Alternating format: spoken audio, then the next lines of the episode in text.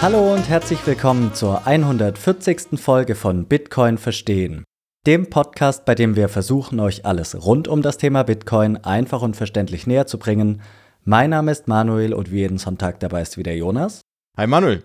Nachdem wir bereits in Folge 79 über Bitcoin und Netzwerkeffekte gesprochen und in Folge 131 den Lindy-Effekt zumindest am Rande thematisiert haben, besprechen wir in dieser Folge einen Artikel von Willem Vandenberg, der sich diesen beiden Themen widmet und um die Frage ergänzt, ob Bitcoin einen sogenannten Shelling Point darstellen kann.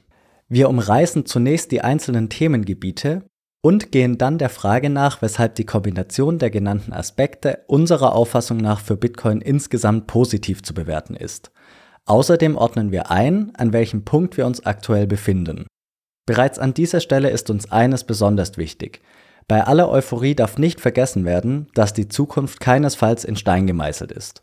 Noch ein kurzes Wort zu den beiden Sponsoren des Podcasts und dann geht es auch schon los. Werbung mit der Bitcoin-Only-App Relay könnt ihr Bitcoin in eure eigene Wallet einfach und unkompliziert für Gebühren von bis zu einem Prozent kaufen und verkaufen, indem ihr unter anderem unseren Rabattcode BTC Verstehen verwendet. Außerdem könnt ihr euch ganz einfach die Sparplanfunktion und damit den Dollar-Cost-Average-Effekt zunutze machen. Und nachdem ihr eure Bitcoin gekauft habt, solltet ihr euch unbedingt um die sichere Aufbewahrung kümmern.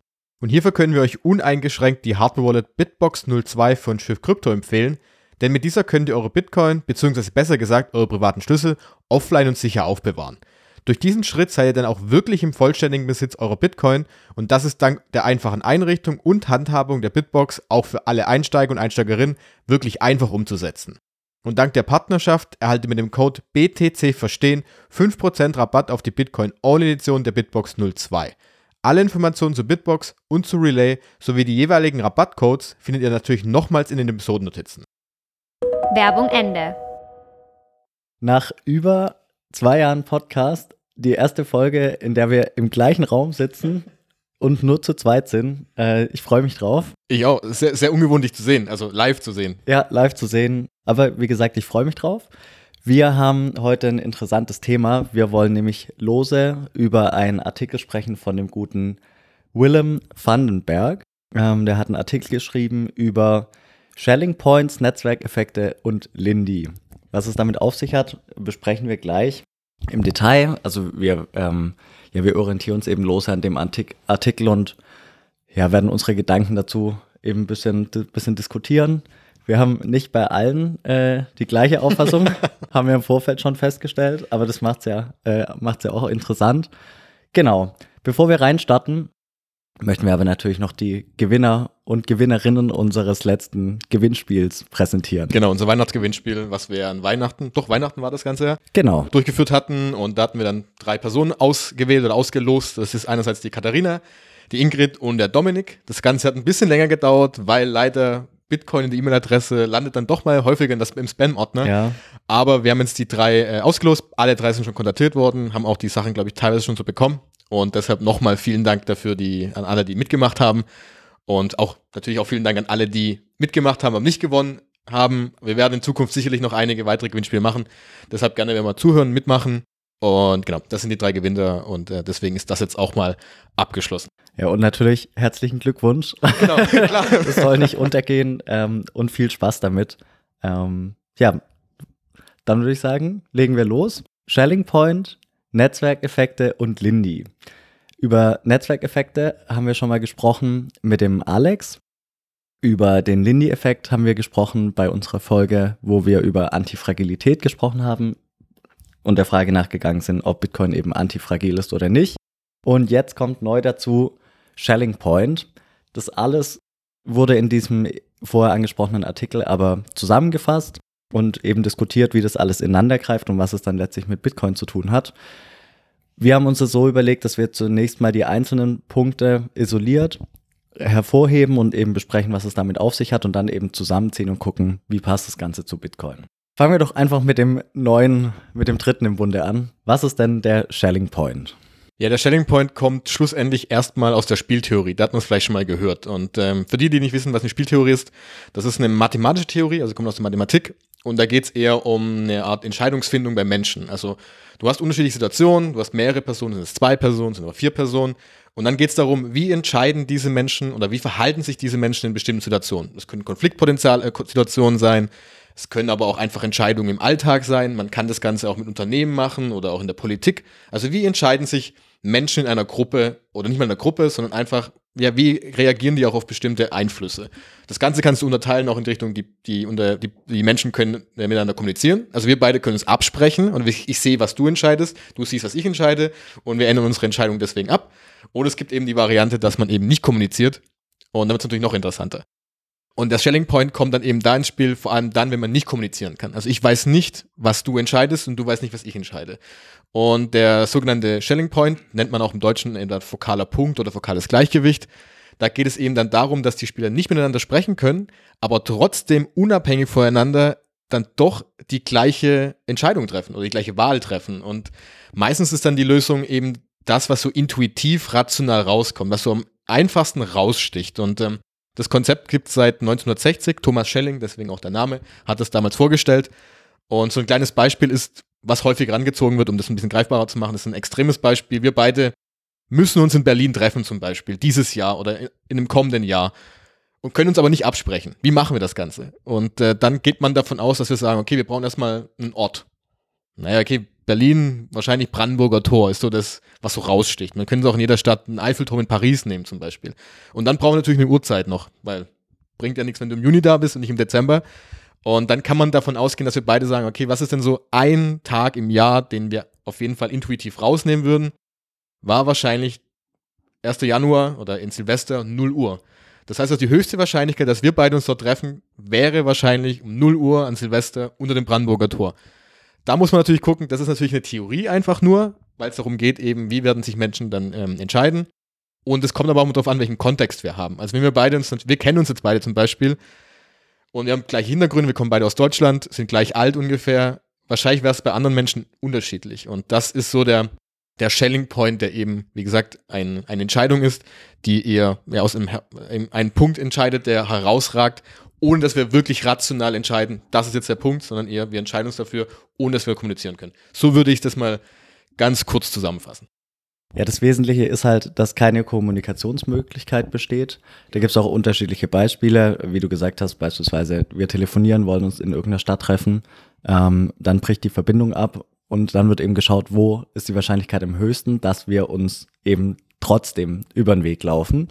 Äh, ich fand es lustig, dass du Berlin angesprochen hast, weil ich wäre wahrscheinlich zum Bundestag marschiert und nicht zum Brandenburger Tor. Aber die sind ja nicht weit voneinander entfernt, also 500 Meter oder so vielleicht. Vielleicht hätten wir uns trotzdem über den Weg gelaufen. Aber es geht auch eben nicht darum, was alle machen, sondern was die Mehrheit der Leute macht.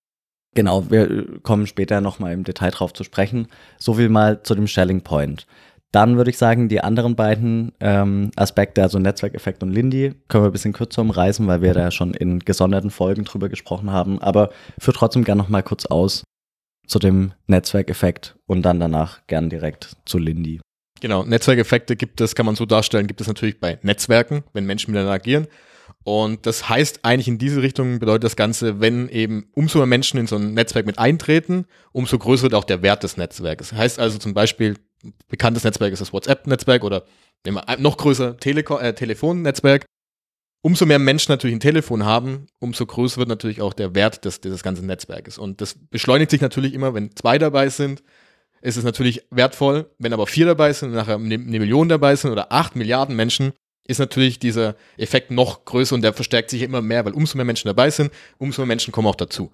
Und ähm, dadurch kommen natürlich auch viele Punkte zu. Bei Bitcoin kannst du ja auch, das haben wir damals mit Alex ja auch besprochen gehabt, dann Unternehmen dazukommen, es kommen neue Plattformen dazu, neue Entwickler kommen dazu. Das heißt also, es wird, es ist wie so ein Elektromagnet, der das Ganze anzieht und die Menschen kommen einfach hin, obwohl sie teilweise auch gar nicht wissen, warum das so ist. Sie wissen einfach nur, okay, ich kann beim Telefon mit dem Manuel telefonieren, deswegen nutze ich das Ganze auch. Und das macht das Ganze so spannend. Und dann hast du ja in dem Zusammenhang auch dieses Metcalfe's Law, was wir schon mal gehört haben, da wird dann natürlich der Wert berechnet von einem Netzwerk, dass eben der, der Wert des Netzwerks proportional ansteigt zu der Anzahl der Nutzern. Also n hoch 2 ist es, glaube ich, dann, als wir beide Mathe Mathe Mathematiker. Und genau, der Netzwerkeffekt ist eben, dass sich das gegenseitig immer weiter trägt, wobei wir da echt auf diese Folge von Alex nochmal hinweisen können, der das sehr, sehr detailliert auch bei Bitcoin nochmal erklärt hat. Und ich mache gleich im Linde-Effekt auch weiter.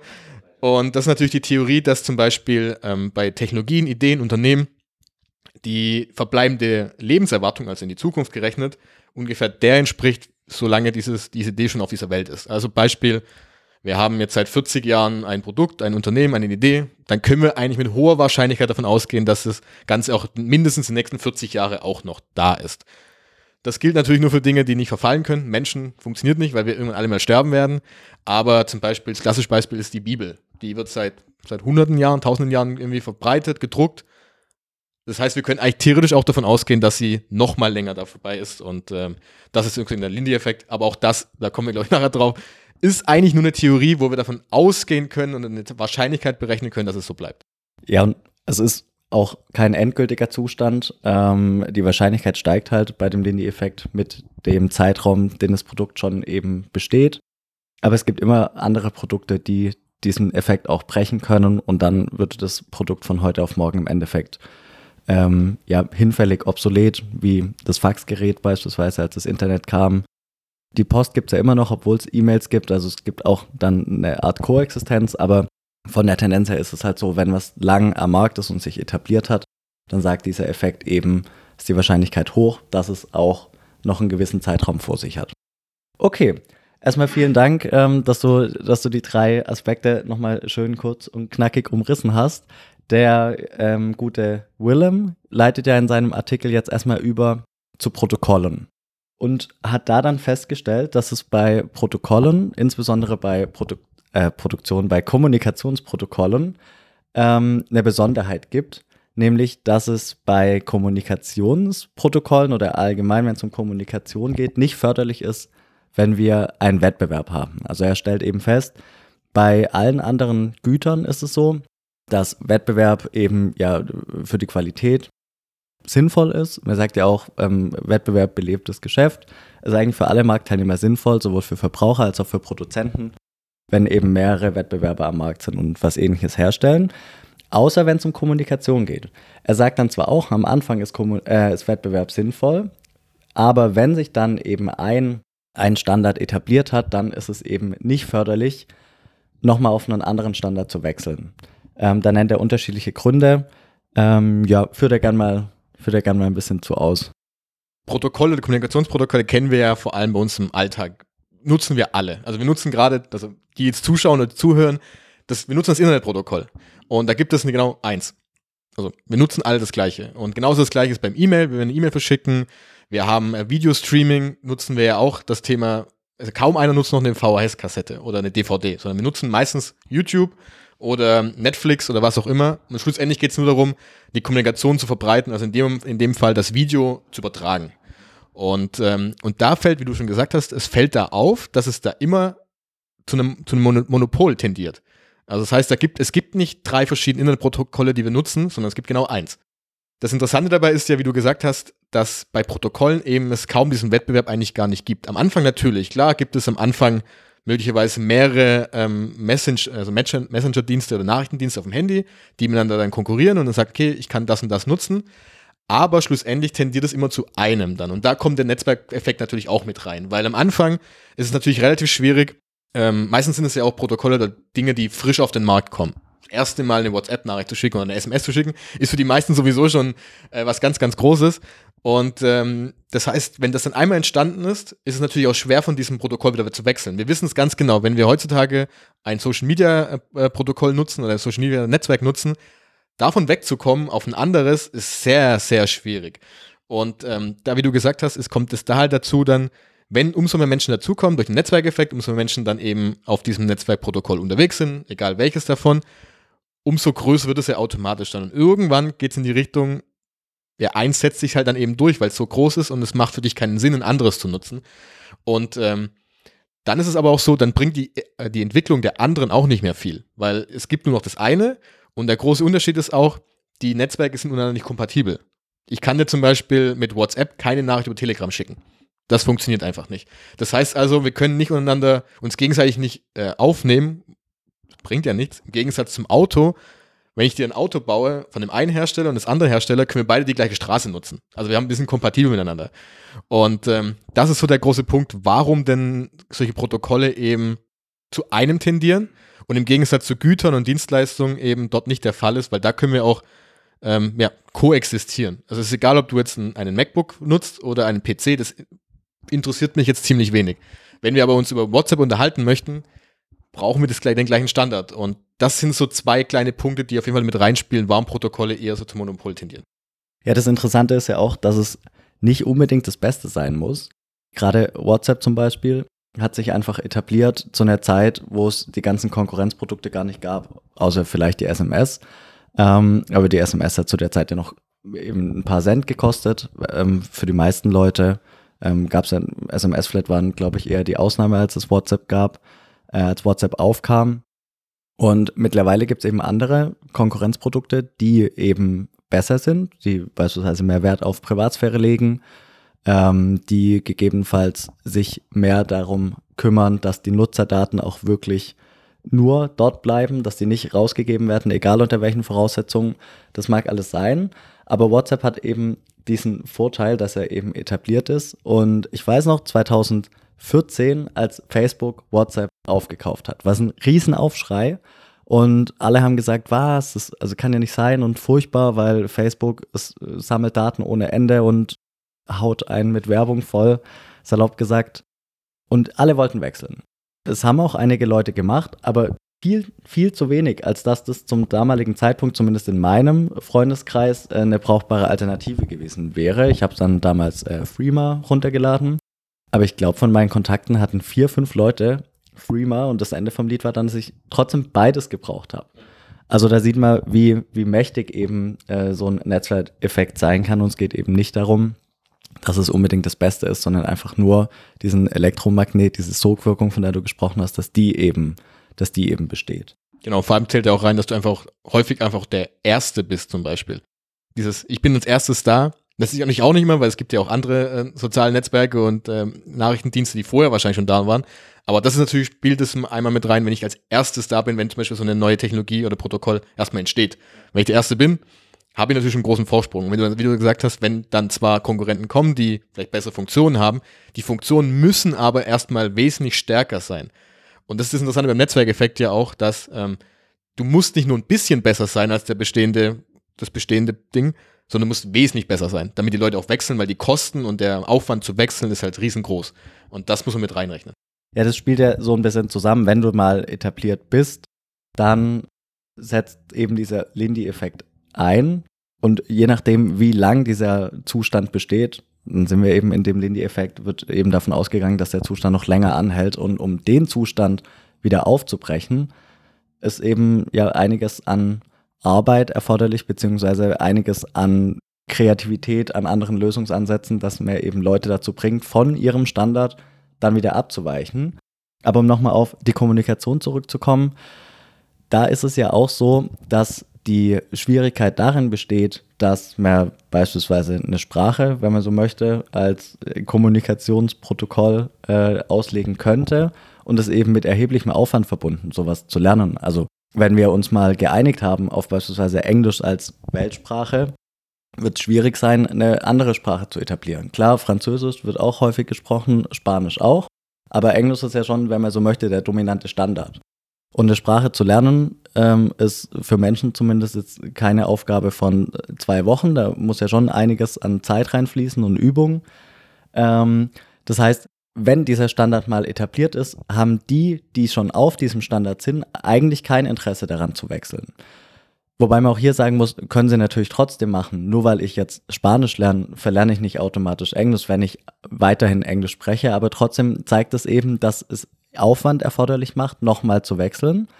Und na, wir sind halt bequem. Äh, wenn wir mal auf diesem Standard sind, wenn wir uns alle darauf geeinigt haben, spricht eben wenig dafür, nochmal zu wechseln. Das gleiche gilt auf Software-Ebene, wenn du eben eine Software schreibst äh, muss man auch gucken, lohnt sich's jetzt, wo wir alles auf diesen Standard eingestellt haben, E-Mail-Kommunikationsprotokolle, lohnt es sich jetzt nochmal wegzugehen, weil wir können uns ja gut austauschen, so wie es ist. Du hast es gesagt, es ist egal, ob ich einen Mac-Rechner habe, einen PC, Linux-Betriebssystem, vollkommen egal. Ich kann E-Mails versenden von A nach B. Ich kann im Internet surfen.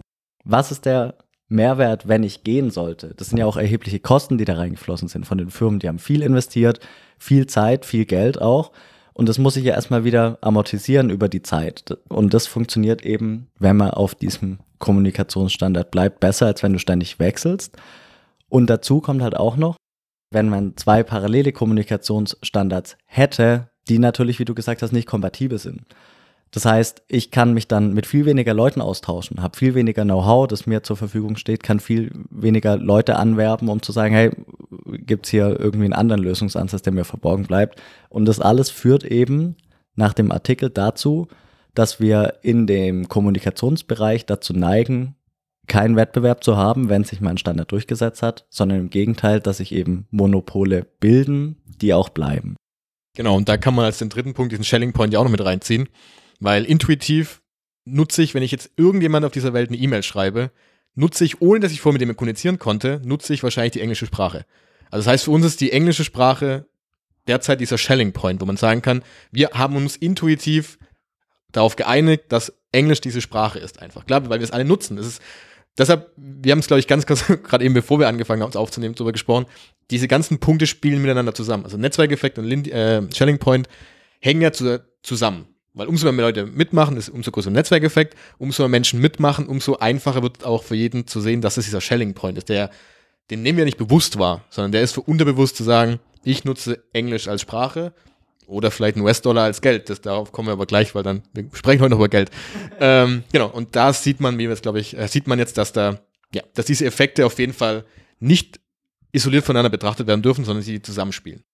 Ja, der Shelling Point ist ja, wenn man so möchte, vereinfacht ausgedrückt der Punkt, wo dann so ein Status in gewisser Weise fixiert wird.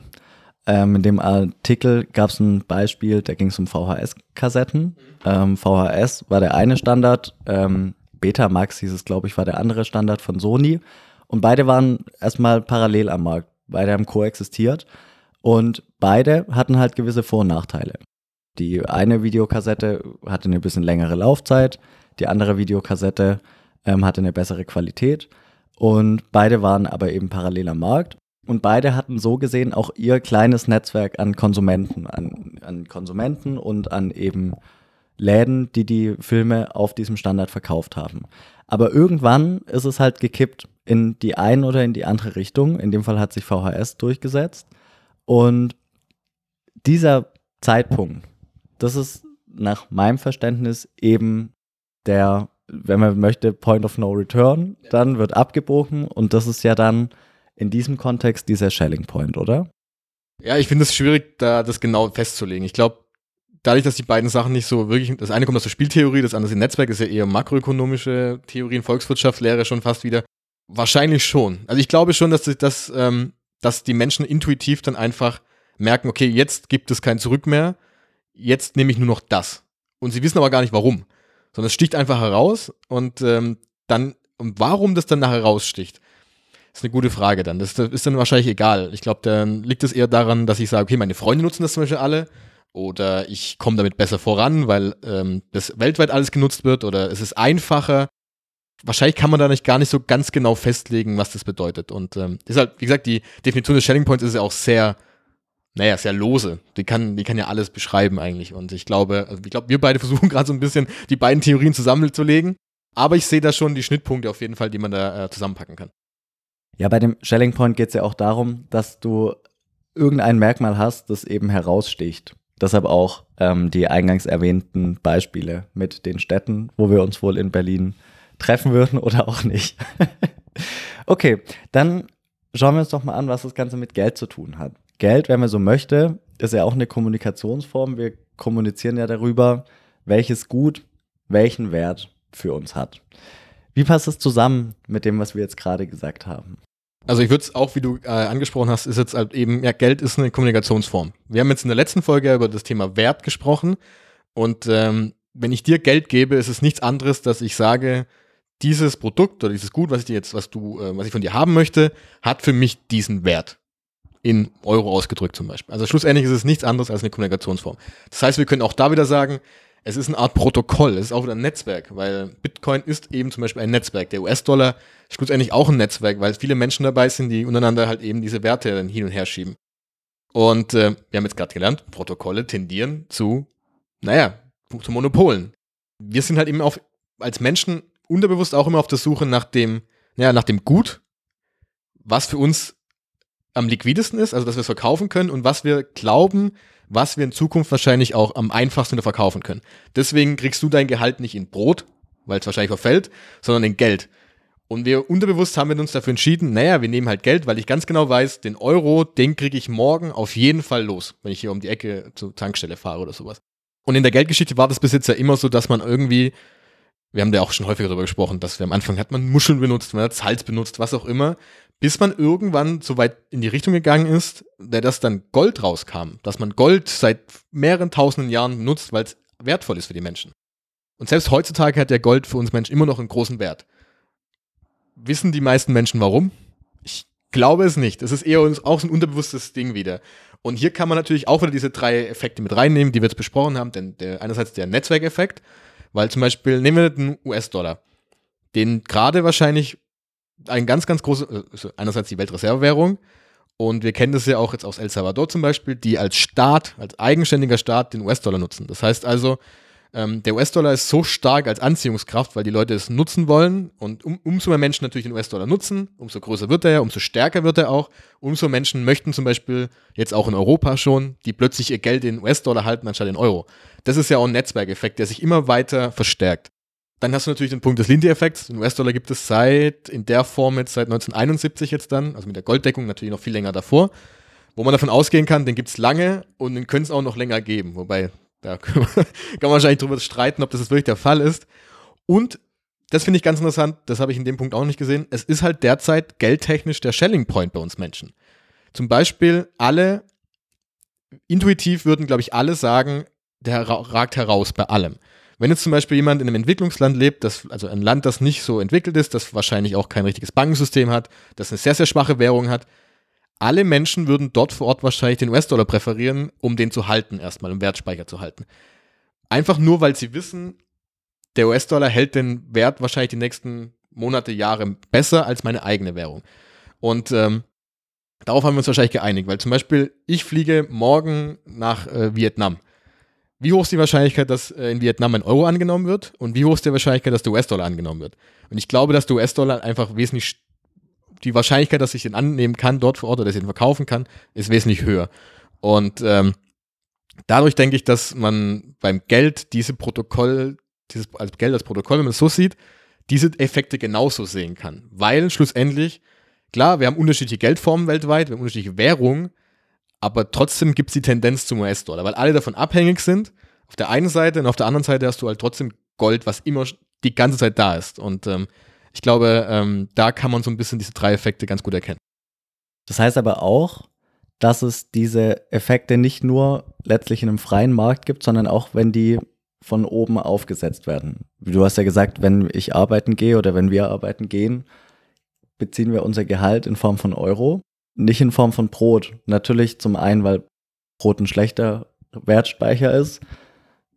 Euro ist ja zum gegenwärtigen Zeitpunkt vielleicht auch nicht der beste, aber Brot wäre schlechter, einfach weil es verfaulen kann. Wird ja aber vorgegeben, dass wir hier halt Euro haben. Also es ist ja dann ein künstlicher Vorteil, der besteht ähm, von Euro im Vergleich zum Brot oder auch ein deutlicher Wettbewerbsvorteil im Vergleich zu Bitcoin, kommen wir auch noch gleich drauf zu sprechen. Aber diese Effekte können sich auch einstellen, wenn es eben jemand gibt, wie in dem Fall der Währungen, ein Staat, der eben vorgibt, ihr, meine Bürger, nutzt bitte diese Währung. Man könnte davon von einem künstlichen Netzwerkeffekt sprechen. Also von den Eigenschaften her würden sich, glaube ich, die Menschen wenn du die freie Wahl hättest, die wenigsten darauf einigen, dass wir diese klassischen staatlichen Währungen nutzen, weil, wie wir schon hunderte Male angesprochen haben, dass die Eigenschaften nicht gut sind derzeit. Also Wertspeicher ist kaum vorhanden, klar, du kannst es als äh, Recheneinheit, Rechnungs, Rechnungseinheit, Rechnungseinheit, Recheneinheit, Recheneinheit, Recheneinheit und äh, als ähm, ähm, Zahlungsmittel nutzen. Aber schließlich die Eigenschaften sind nicht perfekt. Und ähm, sie werden aber halt vorgegeben, weil zum Beispiel, ja, weil der Staat vorgibt, du musst daran eine Steuern darin zahlen. Und ähm, man kann auch davon sprechen, dass wir ja bis 1971 ja Gold immer als Basis hatten. Also selbst da war bis 1971 war ja der US-Dollar mit Gold gedeckt, also daran gekoppelt. Dann wurde entschieden, nein, diese Deckung nehmen wir raus. Das heißt, seit dem Punkt ist dieses Geld eigentlich frei. Da steckt jetzt also nichts dahinter, das ist diese klassische Aussage. Ähm, das heißt also, dieser Netzwerkeffekt der dann noch entsteht, wenn immer mehr Menschen dazu, dazukommen, aber eigentlich deswegen dazukommen, weil sie sagen, das ist, sie sind freiwillig dabei, der wurde ja aufgebrochen, weil plötzlich die Menschen jetzt dabei sind, weil sie es müssen. Also weil ich zum Beispiel meinen, meine Steuern in, in Euro oder einen Dollar zahlen muss, ähm, weil ich mein Gehalt darin bekomme. Und das ergibt ja diesen Netzwerkeffekt, der aber schlussendlich nicht aus einem freien Wettbewerb organisch gewachsen ist, sondern die Staaten das halt entschieden haben, so Manuel, du nutzt jetzt einen Euro bei uns in Deutschland, deswegen ist es jetzt da. Und auf der anderen Seite hast du dann Beispiel Gold. Gold hat aber nie einer in den letzten 5000 Jahren vorgegeben, dass Gold wertvoll ist und es nutzen solltest, sondern die Menschen haben irgendwann entschieden, Gold ist zum Beispiel besser als Silber, weil Gold zum Beispiel begrenzter ist, man kann es äh, noch ähm, schwieriger aus der Erde holen zum Beispiel und auch da, gibt es diese Eigenschaften. Deswegen ist es, finde ich es spannend zu sehen. Ähm, natürlich haben wir auch dabei den US-Dollar, wie ich gerade immer gesagt, gesagt, angesprochen hatte, den, den Shelling Point, weil die Leute sich darauf fokussieren. Den US-Dollar nutzen wir jetzt gerade, der ist jetzt eingeloggt. Dass den jetzt einer aus, dem, aus der Bahn wirft, das dauert wahrscheinlich ein bisschen. Aber die Frage ist, wie sie da davon hingekommen sind. Und ich glaube, wir sind da hingekommen, naja, weil eben der Staat es vorgegeben hat. Wir haben am Anfang gesagt, dass wenn was eingeloggt ist, wie du gerade gesagt hast, aufgrund des Lindy-Effekts dann viel dafür spricht, dass es so bleibt.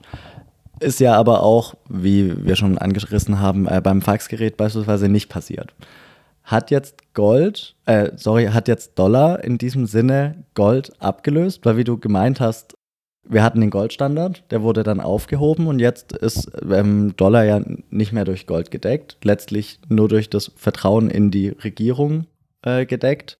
Ist es dann so, dass wir jetzt diesen Punkt aufgebrochen haben hinsichtlich des Goldstandards oder sind wir eigentlich immer noch auf eine Art Goldstandard, weil eben diese Beziehung von Dollar zu Gold gegebenenfalls zumindest noch in den Köpfen der Menschen vorhanden ist?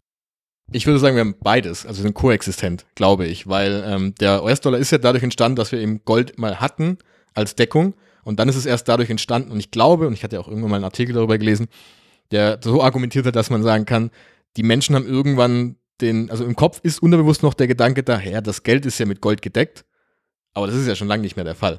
Und deswegen glaube ich, dass auf der einen Seite haben wir natürlich die, diesen Netzwerkeffekt und diesen Shelling Point, also die Menschen bei Fiat-Währung, das heißt, in dem Punkt haben wir den US-Dollar zum Beispiel. Da nutzen den der groß, den größten Teil.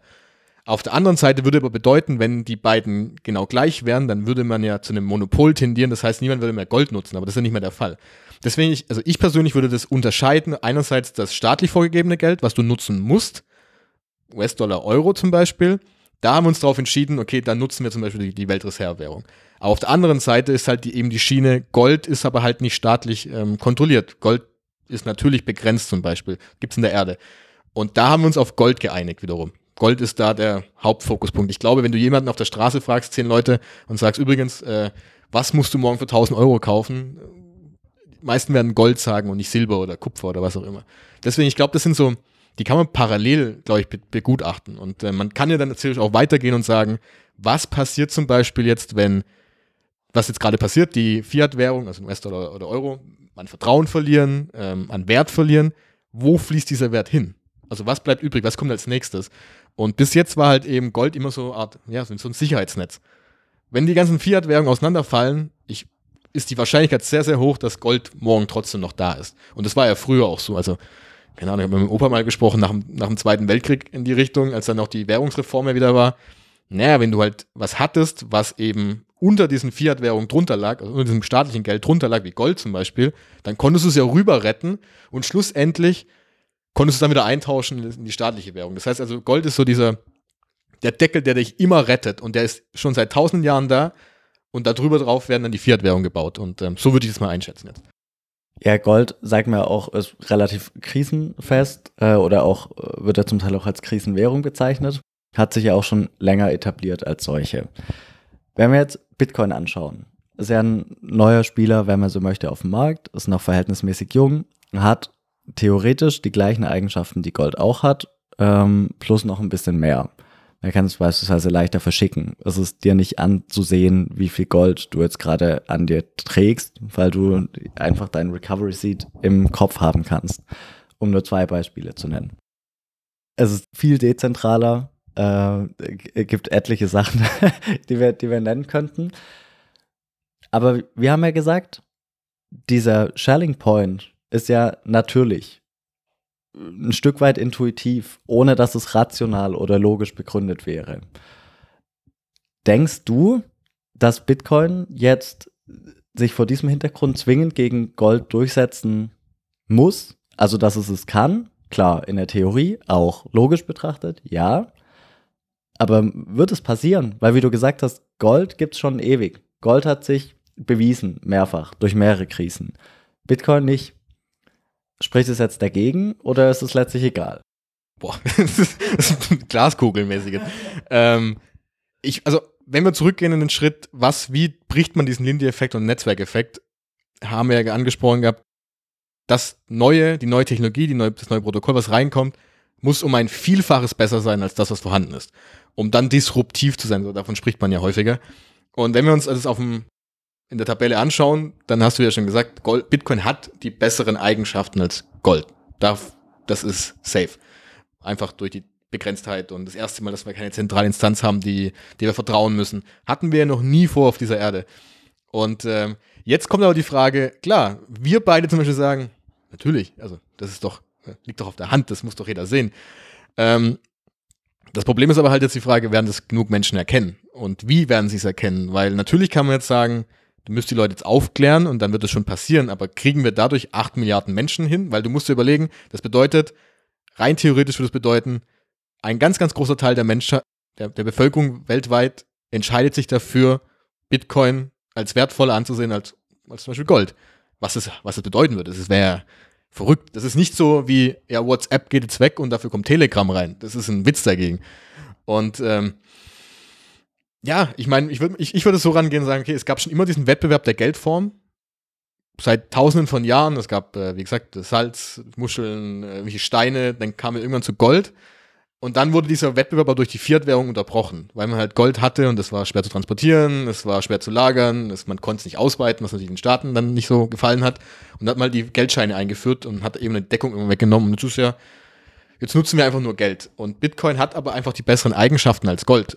Und jetzt ist halt die Frage, ja, wie geht es weiter? Und äh, boah, kann ich dir jetzt ehrlich gesagt keine richtige Antwort geben. Aber was ich halt interessant finde, ist, ob Bitcoin es schafft, so viel besser zu sein als einerseits die Eigenschaften Gold, wenn wir auf Gold mal schauen.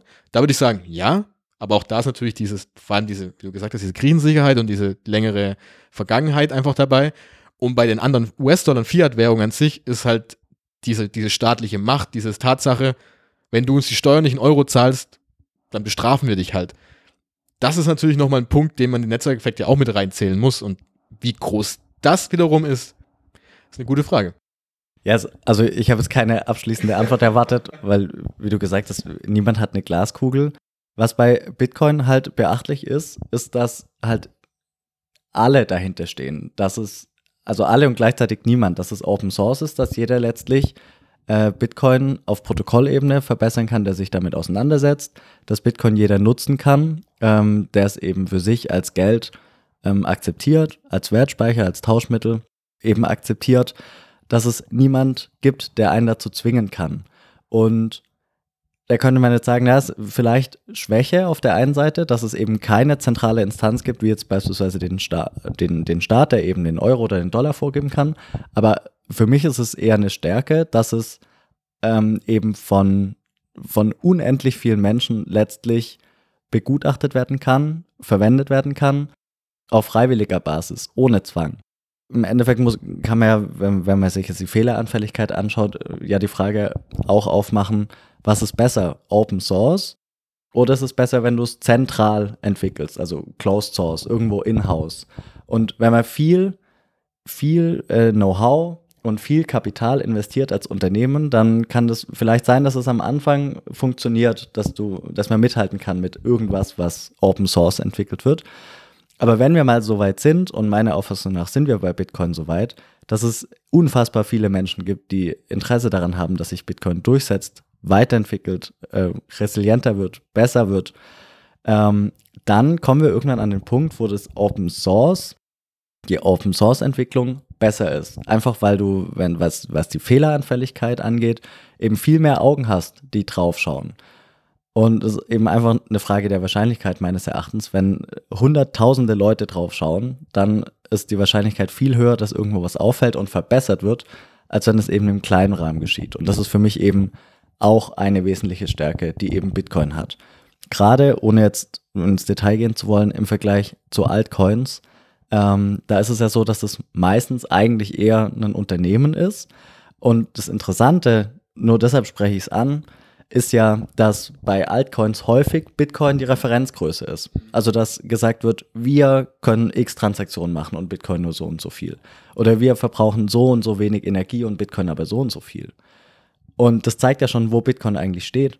Dass auch bei den vermeintlichen Konkurrenten, wenn man so möchte, wobei ich da auch äh, nicht unbedingt finde, dass man das, dass man das so sagen kann, weil Bitcoin einfach was ganz anderes ist, ähm, wird halt gesagt, schaut mal wir im Vergleich zu Bitcoin. Und allein aus der Tatsache kann man ja erkennen, dass Bitcoin schon, wenn man so möchte, der dominante Standard ist, ähm, weil sonst würde ja nicht jeder darauf Bezug nehmen. Oder auch wenn du sagst, du hast mit, dich mit deinem Opa unterhalten, äh, er hat gemeint, Gold war es für ihn. Wenn du heute jemand fragst nach einfach nur das, das Stichwort nennst Kryptowährungen. Das gefällt uns allen nicht, aber trotzdem ist die Wahrscheinlichkeit hoch, dass die meisten Leute, die sich nicht damit auseinandersetzen, zumindest Bitcoin kennen, wenn sie mit dem Begriff Kryptowährung was anfangen können. Und dieser Shelling Point ist ja natürlich intuitiv. Also setzt nicht voraus, dass sich jemand intensiv mit irgendwas befasst. Und allein aufgrund dieser Tatsache sehe ich schon Potenzial, erhebliches Potenzial, aber es ist meine Meinung natürlich, dass sich Bitcoin da schon durchsetzen könnte. Vor allem auch, da kommt auch diese, dass Bitcoin als die erste ist, auch die größte derzeit ist, die mit den meisten Nutzern, die größte Hashrate, die meisten wissen das ja gar nicht, dass es die größte Hashrate hat zum Beispiel, aber Bitcoin ist auch in den Medien als erstes da. Und ich glaube, also ich persönlich würde sagen, weil du gerade eben das mit diesem Einloggen schon gesagt beim Shelling Point, Bitcoin ist unter den Kryptowährungen schon eingeloggt als einzige, die wirklich diese monetären Eigenschaften auch besitzt, weil wenn man auf dieser Geldperspektive bleibt, unabhängig davon, was man so sonst noch machen kann, weil die anderen Kryptowährungen eher in die Richtung gehen, man kann auf dem Protokoll irgendwas bauen, man kann nämlich ähm, Applikationen schreiben, Programme machen. Bitcoin fokussiert sich aber auf diese monetäre Eigenschaften, zu sagen, unser größtes Ziel ist diese 21 Millionen Grenze zu behalten und dass es dezentral bleibt und dass es niemand kontrollieren kann. Wenn wir das haben, dann haben wir schon die halbe Miete. Und das reicht theoretisch auch schon aus vor allem im Gleichvergleich im Wettbewerb dann zu Gold oder Fiat-Währung, ist einfach, der Bitcoin hat einen riesen Vorsprung. Und ähm, wie du gesagt hast, Bitcoin ist vielleicht nicht das perfekte Protokoll. Es ist vielleicht, äh, hat, kann nicht alles tun, aber das, was es tun will, macht es derzeit perfekt. Und das ist auch das Versprechen in Zukunft, zu sagen, Manuel, du hast jetzt äh, ein Bitcoin und du weißt, dass der in zehn Jahren genauso ein Bitcoin von 21 Millionen ist. Und ähm, ob das dann schon ein Shelling Point ist, ich würde sagen, bei den Kryptowährungen untereinander ja, weltweit natürlich noch nicht. Also, weil ich sagen würde, wenn du jetzt mal rausgehst und sagst, übrigens, hier hast du 1000 Euro und du musst es jetzt in etwas sparen, was in zehn Jahren noch da ist. Ich glaube, die wenigsten würden sagen Bitcoin erstmal. Das kann ich auch verstehen. Aber die Frage ist, was passiert, wenn jetzt die ganzen Fiat-Währungen eben an Wert verlieren, an Vertrauen verlieren, was ja gerade schon ein bisschen passiert. Was passiert dann mit Gold? Wenn man dann merkt, ja, Gold ist zwar auch gut, also als nächster Schritt dann, wenn dann, ich habe jetzt keine Lust mehr, meine 100.000 Euro in Euro zu halten, sondern ich gehe auf Gold und dann merke ich plötzlich, Ah, Gold hat aber irgendwie jetzt das Problem, dass ich diesen Goldbarren oder die Goldmünzen irgendwo lagern muss. Was gibt's denn noch zum Beispiel? Und da könntest du dann vielleicht sagen, ja, Bitcoin ist da ja zehnmal besser, das Ganze zu machen sogar noch. Ob das dann funktioniert, gute Frage, aber ich bin mir nicht sicher, wie das, wie das dann ablaufen wird, wenn, wie viele Menschen, wie schnell das dann merken, oder ob das einfach dann schlussendlich auch wieder unterbewusst abläuft, dass die Menschen sagen, okay, das Bitcoin Ding da draußen, was da so rumrennt, hat zum Beispiel die letzten vier Jahre an fünf, äh, sich verfünffacht zum Beispiel, deshalb gucke ich das jetzt zum Beispiel an. Wie das genau abläuft, ist eine verdammt gute Frage, weil es auf einer riesen, riesen globalen ähm, ja, Sphäre abläuft am Ende. Ja, für Bitcoin spricht halt auch noch äh, der Lindy-Effekt, weil ihn gibt es innerhalb dieser, äh, ja, innerhalb der Kryptowährung eben am längsten. Und wenn wir den Effekt zugrunde legen, dann spricht das ja auch dafür, dass es, dass Bitcoin am längsten da bleibt. Hört sich jetzt alles sehr gut an. Ähm, was mich ein bisschen an der ganzen Thematik stört, also ich finde find die Gedanken faszinierend, äh, gehe ich auch in weiten Teilen mit. Aber es gibt ja trotzdem keine Garantie, dass es, dass es so ist. Also man kann ja trotzdem nicht sicher ausschließen, dass sich irgendwas Unvorhergesehenes ereignet. also man muss das alles ein bisschen mit Vorsicht genießen. Auf der anderen Seite kann man natürlich sagen, es, nichts ist klar. Alles, äh, alles kann sich letztlich ändern. Ähm, wie siehst du das? Also bist du da ganz, bist du da 100% von überzeugt von, von, diesen, von diesen Artikeln und den Ideen? Oder sagst du, naja, ein bisschen differenzierter muss man schon gucken? Gerade Kritiker würden sagen, man versucht jetzt irgendeine Theorie, die schon länger da ist, umzumünzen auf was Neues. Und genauso, ähm, man könnte ja auch zurückschauen und sagen, okay, guck mal, den Lindy-Effekt gibt es da schon und den Shelling Point gibt es da auch schon. Die Frage ist es aber richtig, zu sagen, ich kann rückblicken, kann ich immer relativ viel, viel erkennen und sagen, so war das und so war das und guck, hier ist meine Theorie, die wird bestätigt. Ob es natürlich für die Zukunft bestimmt wird, bin ich mir auch nicht sicher. Aber ich finde zum Beispiel, wenn man sich anschaut, gerade das Thema, dass wir eben die ganze Zeit schon versucht haben, Geldformen zu nutzen nacheinander und die Menschheit das ja auch gemacht hat, ohne eine Vorgabe zu haben, dass wir bei Gold gelandet sind und dass irgendwann halt die Staaten kamen, da reingegrätscht haben, das gibt für mich schon alles Sinn. Und dass das vielleicht äh, auch nicht der Endstandard, äh, Schluss ist bei allem, gibt für mich auch Sinn. Und dass Bitcoin auch die besseren Eigenschaften hat als die bisherigen Geldformen, ergeben für mich auch Sinn. Deswegen finde ich die Theorien ganz interessant, das aus diesem, aus diesem Blickwinkel zu schauen. Die Frage ist aber halt, das, schlussendlich ist es halt nur eine Theorie. Und ähm, wie wir auch, ich glaube, die österreichische Schule sagt das ja auch immer, jeder einzelne Mensch entscheidet für sich selbst am Ende. Und wir können nicht vorhersagen, wie sich 82, 83 Millionen zum Beispiel in Deutschland verhalten werden. Wir wissen es nicht. Aber wir können schon mal ein bisschen, ja, die, ja, das, wie soll man sagen, die, Struktur spannen und sagen, okay, bisher war es so, wir haben die, die Eigenschaften und Bitcoin bringt das und das jetzt mit. Wie könnte sich das jetzt verändern? Also so würde ich es jetzt einordnen. Aber 100% überzeugt natürlich nicht, wir wissen ja nicht. Also, wie gesagt, äh, der Linde-Effekt heißt bei Bitcoin erstmal 13 Jahre jetzt, 14 Jahre jetzt. Das ist nicht lang. Das ist einfach nichts. Also, das ist nicht lang. Und dann ist die Frage, können wir daraus was schließen schon mal? Also, ich würde es wie bei vielen Folgen schon sagen, die Voraussetzungen sind da, aber wir dürfen nicht unterschätzen, erstens ist es Geld, weltweit Geld. Das ist ein riesiger Umbruch. Und zweitens, ähm, welche Rolle spielen die Staaten und die Zentralbanken, weil die eben diesen natürlichen Prozess dieses Netzwerkeffekts halt nochmal unterbrechen oder beziehungsweise verstärken können, indem sie halt die künstlichen Themen reinbringen, wie Steuern oder eben halt dann, dass sie dich eben dafür bestrafen können, wenn du es nicht benutzt. Wobei er sagt das ja gar nicht so absolutistisch. Also er sagt ja auch, dass ähm, dieser Lindy-Effekt in Zyklen abläuft. Ähm, und dass, wenn ich wenn es gerade richtig im Kopf habe, meint er ja, dass jetzt Bitcoin eben gerade begonnen hat und er sieht da einen relativ langen Zyklus und ja, wie du gesagt hast, diese ganzen Effekte spielen ja zusammen. Und wenn du alles zusammennimmst, ist das Potenzial natürlich gewaltig. Aber absolute Sicherheit gibt es nicht. Aber die gibt es nirgendwo. Genau, und ich würde auch sagen, wie du gesagt hast, ähm, man darf das nicht mal so absolut sehen, sagen, so, das wird jetzt so automatisch, was, wir, was leider viele, glaube ich, im Bitcoin-Bereich gerne machen, so ist es jetzt und so wird es auch werden. Nee. Genauso wie, keine Ahnung, wir sind ja, glaube ich, beide keine Freunde davon zu sagen, dass Bitcoin alles übernehmen wird und wir nur noch Bitcoin nutzen kann ich mir jetzt vor allem in unserer Lebenszeit jetzt nicht vorstellen, weil das einfach so ein großer Umbruch ist, der nicht so schnell ablaufen wird, glaube ich. Also wahrscheinlich gibt es andere wiederum sagen, das geht schneller, das kann auch in zehn Jahren passieren. Boah, ich kann mir das aber echt nicht vorstellen. Also ich denke mir manchmal immer, wir, wir, wir sprechen so einfach und so leicht darüber, ja, der US-Dollar wird abgelöst und dann nutzen wir alle Bitcoin und alles wird toll. Glaube ich nicht, weil das, was, was heißt das dann überhaupt? Jeder Staat wird dann seine Macht verlieren der US, die USA würden die US-Dollar abgeben und sagen, ja klar, das machen wir jetzt einfach so. Das kann ich mir einfach nicht vorstellen. Du meinst, du kannst dir nicht vorstellen, dass es so einfach passiert, dass da schon Gegenwehr kommt. Dass es passieren kann, ist natürlich möglich, aber dass jetzt sich Bitcoin relativ einfach, kampflos als globale Geldform durchsetzt, ähm, das glaube ich nicht, dass es passiert. Also es wird ein langer und sehr steiniger Weg zu gehen sein. Aber das steht ja dem Artikel auch nicht entgegen. Also da ähm, das, darum ging es ja auch gar nicht. Das äh, sind wir etwas vom Thema abgekommen. Ähm, aber genau, also ich glaube, da wird schon noch einiges, äh, einige, einige Hürden zu nehmen sein. Nichtsdestotrotz spricht viel dafür, für mich zumindest, dass es funktionieren kann, dass es sich durchsetzt, trotz aller Widrigkeiten. Aber wenn du jemand anders fragst, ähm, der jetzt nicht in der Bitcoin-Community unterwegs ist, der wird natürlich sagen, nein, gar nicht. Das äh, wird niemals passieren. Also wir wissen es nicht. Genau, und ich würde auch sagen, dieses Thema, was wir jetzt haben, diesen Theorien, die wir jetzt aufgestellt haben, das ist ja schön und gut, um sich so mal so ein, so ein Framework, so, eine, ja, so einen Rahmen aufzubauen und sagen, okay, so war es bis jetzt, so könnte es weitergehen. Es ist ja wirklich auch nur eine Theorie. Ich meine, ich hoffe, dass es da wahrscheinlich auf Zukunft noch irgendwie Forschungsarbeiten gibt. Also ich hätte gerne eine Masterarbeit darüber geschrieben damals. Ja, wäre sehr spannend.